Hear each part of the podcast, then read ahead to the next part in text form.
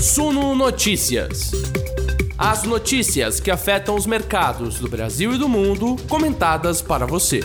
Olá, investidores, bom dia para todos vocês. Chegamos na metade da semana. Hoje é quarta-feira, dia 20 de julho de 2022 e o noticiário está quente. A gente vai olhar para os números da Vale, a gente está falando dos números de produção divulgados ontem que são referentes ao segundo trimestre de 2022. Houve algumas reduções ali, o mercado inclusive está lendo esses números e a gente vai falar um pouco sobre eles logo no começo dos nossos negócios, porque a gente, claro, está olhando para essa empresa que é a empresa mais pesada do Ibovespa. A empresa também reduziu o guidance, ou seja, a previsão da sua produção nesse ano veio um pouquinho para baixo. Vamos ver como isso pesa nos papéis da Vale nesta quarta-feira. Olhamos também para os números da VEG, que acabou de divulgar os seus lucros do, do, segundo trimestre de 2022. Também teve anúncio de dividendos, hein? Você quer saber de dividendos? Fica juntinho com a gente aqui, vai entender todos os detalhes. Falaremos também sobre o balanço da Netflix, que deve fazer preço lá nos Estados Unidos. E a gente vai começar também olhando para a Europa. Olha, a União Europeia está propondo um corte no consumo de gás de todo o bloco econômico. É mais uma dificuldade econômica importante para esse bloco que deve entrar em recessão lá logo num futuro próximo, tá? A gente vai dar todos os detalhes, isso inclusive botou para baixo os mercados que estavam subindo antes desse noticiário. É o Vladimir Putin ali fazendo um garrote no fornecimento de gás da Europa e trazendo impactos econômicos importantes para o bloco europeu. Vamos ficar por dentro de tudo. Além disso, tem uma novidade importante para você ficar sabendo aqui que você vai conhecer daqui a pouquinho, só agora na nossa Morning Call. Antes disso, não se esqueçam de nos ajudar a chegar nos 50 mil inscritos. Estamos quase lá, hein? Já somos 49 mil 900, pois é, estamos bem perto. Se inscreva aqui no nosso canal, senta o dedo no like, chama a avó, chama o vizinho, espalhe a palavra do Suno Notícias e fique muito à vontade, porque o nosso noticiário de todas as manhãs, para você começar o dia super bem informado, começa agora.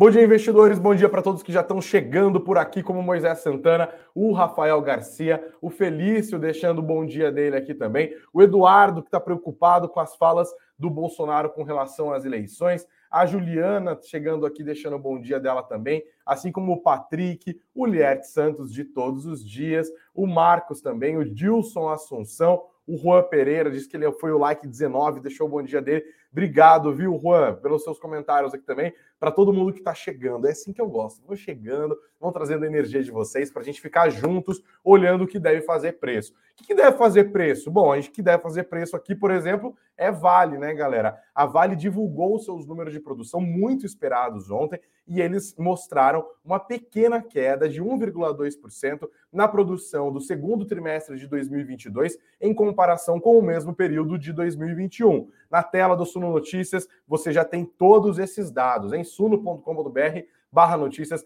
suno.com.br barra notícias. O que, que a Vale conseguiu produzir entre abril e junho? 74,1 milhões de toneladas de minério de ferro. Como eu disse, 1,2% abaixo do que ela produziu no mesmo trimestre do ano passado, mas uma alta importante de 17,4% em relação aos números dos primeiros três meses de 2022.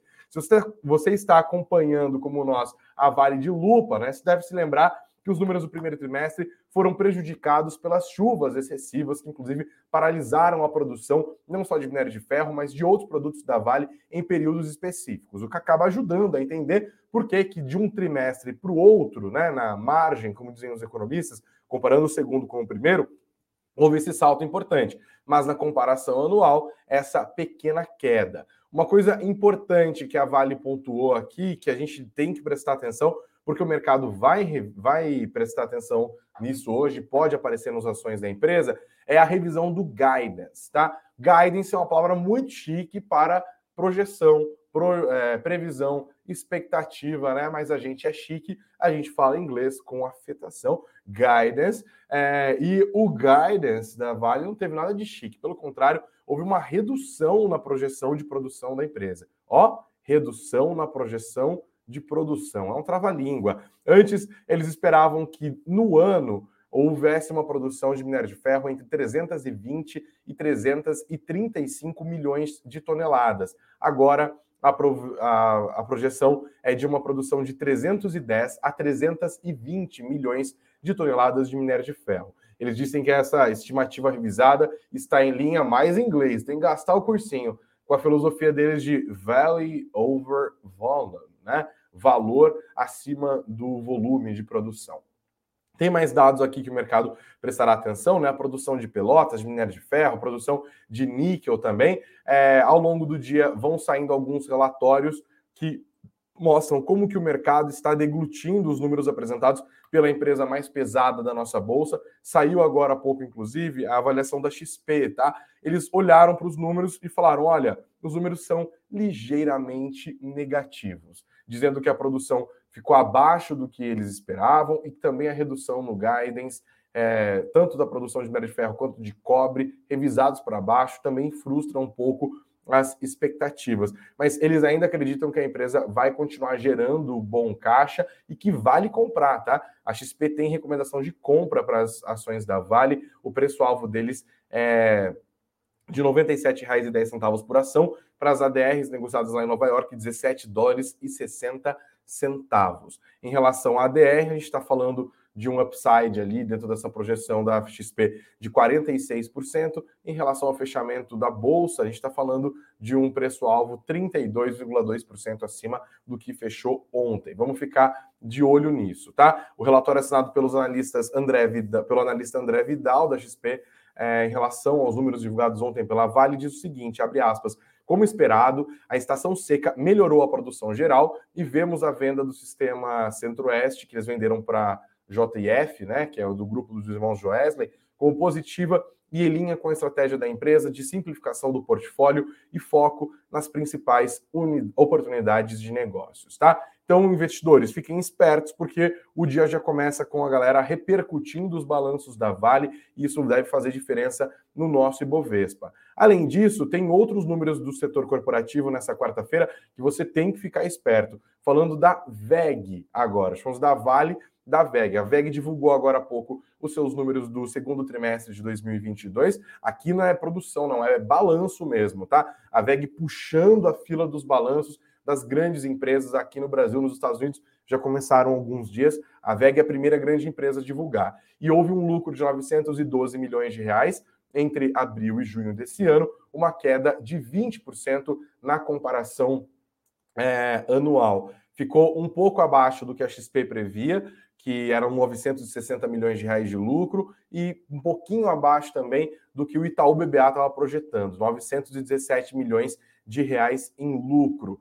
Eles destacaram aqui, inclusive, a administração da VEG, que no segundo trimestre do ano passado eles tiveram a contabilização de créditos não recorrentes que foram referentes à exclusão do ICMS da base de cálculo do PiscoFins, né? Isso mudou os balanços de várias empresas, conforme fato relevante que já foi divulgado. Isso mudou no ano passado os números do EBITDA e também o lucro líquido da VEG. Ajustados por esse efeito, diz a empresa, o EBITDA e o lucro líquido apresentaram um crescimento de 14,5% no caso do EBITDA e de 6,5% no caso do lucro líquido, em comparação ao segundo trimestre de 2021, tá? A receita operacional líquida da VEG subiu 25% nessa base anual. É, e o mercado agora vai considerar essas projeções da VEG, essas projeções não, esses números da VEG em comparação com o ano passado. Além disso, a VEG também fez um anúncio importante para você que está com a estratégia de dividendos na sua carteira ali, ó.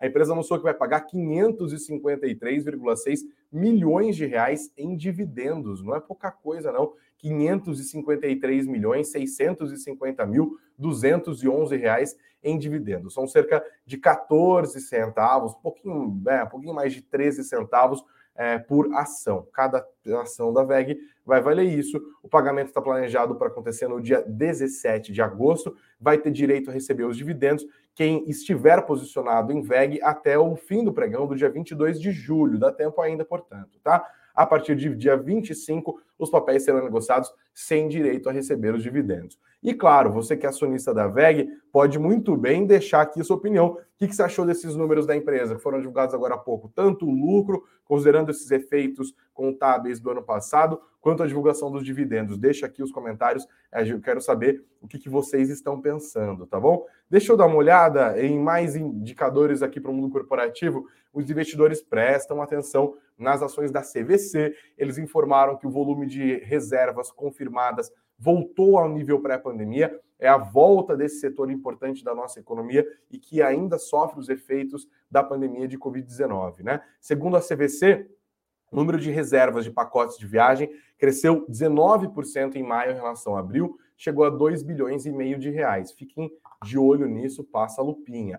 E outra coisa que é importante para os investidores hoje é olhar o desempenho das ações da Netflix depois da divulgação do seu balanço lá nos Estados Unidos ontem. E olha, houve uma perda de praticamente um milhão de assinantes da empresa, tá? Inclusive abaixo do que as empresas, do que o mercado estava esperando. As ações, no entanto, estavam subindo, porque a rentabilidade aumentou. Eles perderam assinantes, foram 970 mil assinaturas a menos, é, o mercado esperava um resultado bem pior, de uma redução de 2 milhões de assinaturas no período. Eles esperam que vão recuperar esses números logo na sequência, é, mas o lucro da, da Netflix ficou acima do que o mercado esperava. O lucro por ação ficou em 3 dólares e 20 centavos. O mercado esperava 2 dólares e 94 centavos. A receita ficou em 7,97 bilhões. O mercado esperava um pouco mais, cerca de 8 bilhões ainda assim uma alta de 9% no, nas receitas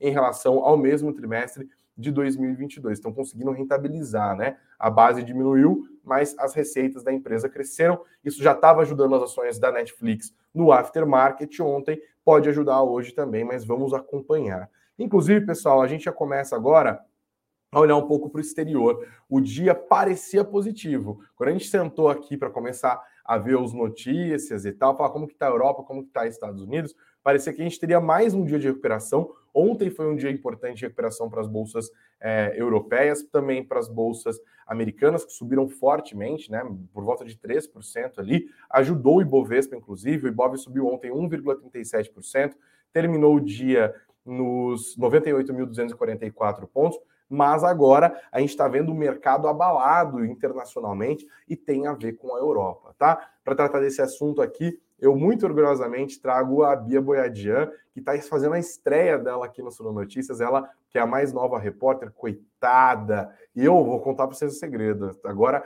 eu tenho uma nova fase profissional que eu posso falar que eu sou chefe de alguém, mas chiquérrimo. Eu tô, minha mãe tá orgulhosa, assim, mas eu tô mais orgulhoso ainda porque posso falar que eu sou chefe dessa é, nossa repórter incrível aqui que está fazendo a sua estreia no Suno Notícias. Bia, seja muito bem-vinda ao Suno Notícias. Bom dia para você.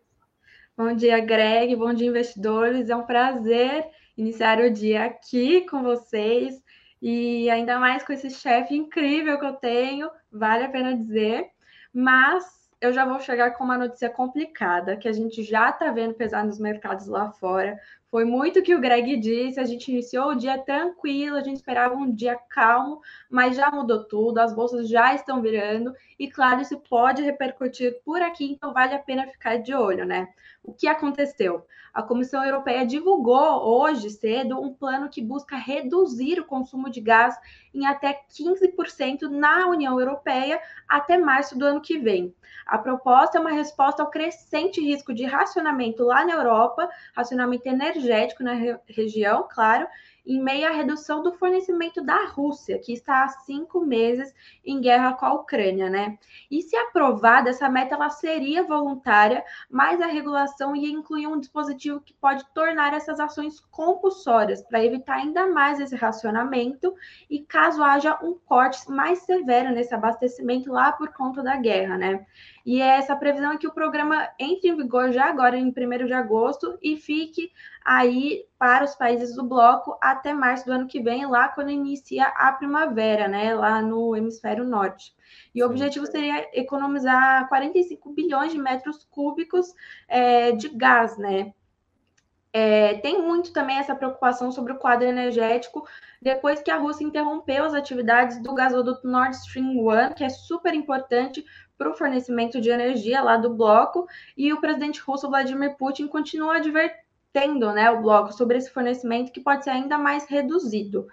É, a Ursula von der Leyen, que é a presidente da Comissão da União Europeia, disse que a Rússia reduziu essa oferta de gás de forma intencional. Ela disse claramente que a Rússia está chantageando a usar a energia como arma e se houver uma grande redução ou mesmo uma interrupção completa no fornecimento de gás russo, a Europa estará preparada, ela tem de estar preparada, né? É um assunto super complicado. A gente vê mexendo com diversos setores, e as bolsas internacionais geralmente costumam é, ditar o clima aqui que a nossa bolsa vai enfrentar hoje, né? Sim, é, e isso acontece num contexto em que a economia europeia já está fragilizada, né? Para quem está sempre acompanhando as nossas lives aqui, eu estou sempre pontuando, gente, fiquem espertos, porque a gente está olhando para números, por exemplo, nos Estados Unidos, de indicadores que vão para distintos lados. Ah, um indica desaceleração, outro indica que a economia ainda está forte. Aí fica esse papo, ah, vai subir o Fed, né? Subiu os juros em 0,75, vai subir em um ponto percentual. Agora meio que já sentou a percepção de uma alta de 0,75. A questão da Europa é que a gente já está vendo uma clara desaceleração econômica antes deles iniciarem o aperto econômico, ao mesmo tempo em que a inflação está muito alta. Ontem teve a divulgação do CPI da zona do euro, né, que é a inflação ao consumidor lá, veio em linha com as expectativas, mas muito alta, cara, muito alta. No mês de maio era 8,1% na base anual, agora passou para 8,8%.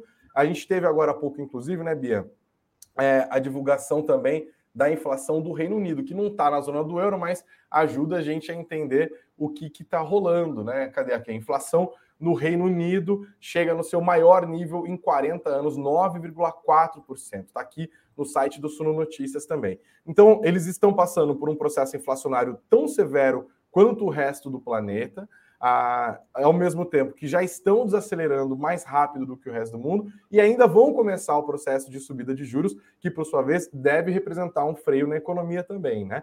É uma situação super complicada. No meio disso tudo, a Rússia vai lá, é uma cena, é como se o Putin tivesse pisando na mangueira, sabe aquela cena de filme, né, que você está tirando o fornecimento, porque é, a Rússia agora está em condições de fazer isso, de revidar. E aí a Europa sofre as consequências disso. É mais pressão inflacionária e os custos disso já estão sendo calculados pelo mercado, né, Bia? A gente já tinha até separado algumas matérias aqui, inclusive. É, eu, eu, joguei rapidamente no Google, né? Estão vendo aqui o destaque da CNBC, um dos principais veículos de cobertura econômica nesse momento, falando justamente dessa frase que você pontuou, Bia, da Ursula von der Leyen, né? A Rússia está nos chantageando. Já havia essa expectativa de que pudesse acontecer essa redução no fornecimento que de fato está rolando. Há esse cálculo, inclusive, de que uma interrupção do fornecimento do gás russo para a União Europeia deve cortar o PIB em até 1,5%. É, e o FMI já tinha se pronunciado sobre isso ontem, diz que o corte total do gás russo pode gerar uma onda de recessão na Europa. Eles até listaram que República Tcheca, Itália, Hungria, Eslováquia e Itália poderão registrar uma queda superior a 5% no PIB. É queda de guerra, viu, gente? A não ser que outros países europeus compartilhem o gás ou que a região mantenha os preços baixos de forma artificial. São mais probleminhas que a gente é, vai ter que lidar. E como eu disse agora há pouco, isso já mudou o clima nos mercados, né, Bia? Tá tudo caindo Totalmente. agora. Totalmente, a gente viu isso mudar rapidamente e é uma clara oposição da União Europeia a essas movimentações da Rússia, né? Já faz cinco meses que essa guerra vem rolando e desde os primeiros dias tem sanções e a Rússia já vem falando de revidar isso, que não vai deixar barato, que eles estão fazendo o que é certo para eles então, a gente vê isso diante também de uma pressão de inflação, de elevação de juros que pode acontecer amanhã, né? O mercado está pressionando o Banco Central Europeu para elevar os juros. Os juros estão negativos na Europa ainda, mesmo com essa inflação crescendo, com a economia caindo, Estados Unidos já elevou juros, Brasil, todos os países estão elevando juros, e agora a gente provavelmente vai ver a Europa também se movimentando para conter é, essa inflação crescente que vem é, tomando o mundo, né, Greg? É, a primeira alta que vai, vai, acontecer amanhã, né? A decisão do Banco Central Europeu. 10 a primeira alta, eles já disseram que vão subir em 11 anos. Então, esse cenário pode, de fato, afetar as bolsas é, ao longo do dia, né? E essa mudança já foi vista. Nesse momento, inclusive, deixa eu consultar como que está aqui, ó, o dólar está subindo é, nesse momento, chegando perto ali dos R$ 5,45. O Ibovespa, por outro lado, deixa eu dar uma olhada aqui como que está o Ibovespa. Está com o Ibovespa Futuro aí? O Ibovespa Futuro abriu em queda, hein? Queda de meio por cento. A gente vai continuar prestando atenção nisso também. Deu uma virada nos mercados. Outra coisa que eu queria trazer, gente, já caminhando para o fim da nossa conversa aqui, é que os investidores continuam prestando atenção na política brasileira, né? Lembram que o presidente Jair Bolsonaro fez aquela, aquele evento na segunda-feira, né? Semana no Brasil já começa tensa, né? O presidente Jair Bolsonaro fez um evento com os embaixadores, colocando em xeque a credibilidade do sistema eleitoral brasileiro. Basicamente, ele trouxe à tona várias teorias da conspiração, são denúncias sem nenhum tipo de comprovação. O Brasil usa urnas eletrônicas desde 1996, nunca houve nenhuma comprovação de fraude e a gente ficou esperando a resposta internacional para isso. E a resposta começou a vir, inclusive, de maneira pública, né? É, ontem, a Embaixada dos Estados Unidos aqui no Brasil soltou um comunicado dizendo que as eleições do país são um modelo para o resto do planeta e que confiam nas instituições brasileiras. É uma maneira aqui do governo Biden isolar é, o Bolsonaro. E a gente está o quê? A menos de 70 dias das eleições, né, Bia? Exatamente. Está chegando perto. É, as eleições do Brasil já acontecem há anos assim, e cada vez mais pressão né, do governo atual sobre o nosso modelo, mas o exterior não está deixando barato, está dizendo que é, que é um modelo né, para o mundo.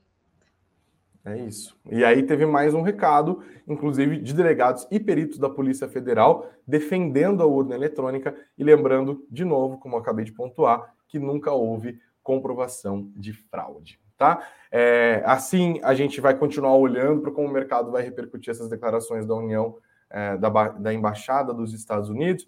E, infelizmente, pessoal, vou ter que terminar a nossa conversa de hoje com uma notícia horrorosa, assim, trágica, que a gente vai ter que acompanhar ao longo do dia também. Um dos diretores da Caixa Econômica Federal foi encontrado morto na sede do banco em Brasília. A informação foi publicada agora cedo, um pouquinho antes da gente entrar. Nós já temos o dado, inclusive, foi o Sérgio Ricardo Faustino Batista, segundo a Polícia Civil do Distrito Federal, a partir da apuração do G1, o caso foi inicialmente registrado como suicídio. A Caixa já se pronunciou a respeito, manifestou pesar pela morte e disse que vai contribuir para a apuração do caso. É, o Sérgio Ricardo era funcionário de carreira da Caixa, ele entrou no banco em 1989, assumiu a diretoria de controles internos por processo seletivo em março de 2022, e é bom lembrar que ele foi um assessor estratégico do Pedro Guimarães, que foi demitido do cargo de presidente da empresa meses, semanas atrás, depois que vieram à tona casos de supostos abusos sexuais, de assédios sexuais, na verdade, que teriam sido cometidos por Pedro Guimarães dentro da caixa, tá? A gente vai, inclusive, acompanhar esse caso, porque é uma tristeza, né? Noticiar suicídio é uma coisa horrorosa, né? Faz parte do jornalismo, às vezes, quando a gente está olhando para um contexto um pouco maior. Notícia ruim aqui. A Bia estreou no Sul Notícias hoje com o noticiário puxadíssimo aqui, mas fez a estreia, né, Bia? Seja muito bem-vinda. Para ver que não é fácil, gente. Tem que trabalhar muito. Logo cedo a gente começa e já vê quanta informação tem e são apenas nove da manhã. Então, vamos é lá que o dia está puxado hoje. É isso. E Bovespa Futuro, inclusive, ó, a gente vai caminhando para o fim aqui. Bovespa Futuro acabou de renovar a mínima, hein? É, queda de 0,64%. O dólar vai subindo com um pouquinho mais de força, nada demais, 0,35%, mas os investidores têm que ficar espertos, tá? Então, galera, vocês já sabem, hein? Tem que ficar de olho nas ações da Vale, tem que ficar de olho nas ações da VEG, tem que ficar de olho para quem tem BDR da Netflix. Hoje é o dia de ficar prestando atenção nisso também. A política brasileira permanece no foco, especialmente agora que o Congresso está de folga, né? As falas e atos do presidente Jair Bolsonaro continuam a repercutir. O noticiário corporativo está quente e ao longo do dia os investidores encontram todas as notícias que eles precisam no nosso site, no suno.com.br barra notícias, suno.com.br barra notícias. E claro, eu volto às 19 horas, daí eu volto sozinho, né? A Bia tá dando aqui os baby steps e tal, mas muito bem. Parabéns pela estreia, Bia. É um prazer falar com você, inclusive. Muito obrigada, Greg. Obrigada, investidores. Um ótimo dia a todos. Foi um prazer participar hoje. Sabe que eu preciso descolar para você? Uma lupinha. Tem que manter Precisa. a lupinha. É o símbolo básico. Da lupinha.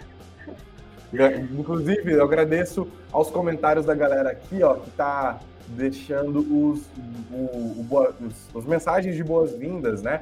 para você. É, o Liette está tá falando assim, coitada da Bia lendo é, as mensagens. O Felipe falou aqui, ó, que você Mandem é mais. Ao time. O Liette falou que você já chegou chegando. Pois é, chegou Cheguei trazendo aqui, né? Notícias trágicas da Europa, né? O Michael falou que eu tô patrão agora. Eu tô chiquérrimo mesmo, Chique, né? Ele é mesmo. Obrigado oh, laser, tô todo. O Marco também falou aqui, ó. Bom dia, Bia. Estamos, é, nós investidores, estamos junto com você. Isso aí, galera. Muito Ai, obrigado muito obrigado. Né? Nossa, turminha aqui é um amorzinho só. Galera, a gente briga, é uma familhona. Dá pra gente fazer coraçãozinho aqui, ó? Você oh. consegue fazer? Ó. Essa mão é a outra. Que tá, você Não, tá é, é a outra. É a Essa? outra. Acho que é. Mas tem que. Ó, funcionou, hein? Super bonitinho. É isso aí. Bia, obrigado, parabéns pela estreia. Obrigada. A gente volta a conversar aqui amanhã, se Deus quiser. E para vocês que estão nos assistindo aqui pelo YouTube, nos ouvindo pelas plataformas de áudio, a nossa conversa das 19 horas está marcada, em ao vivaço. Já estou esperando por vocês. Grande beijo, grande abraço e muitos bons investimentos, como todos os Bom Até mais.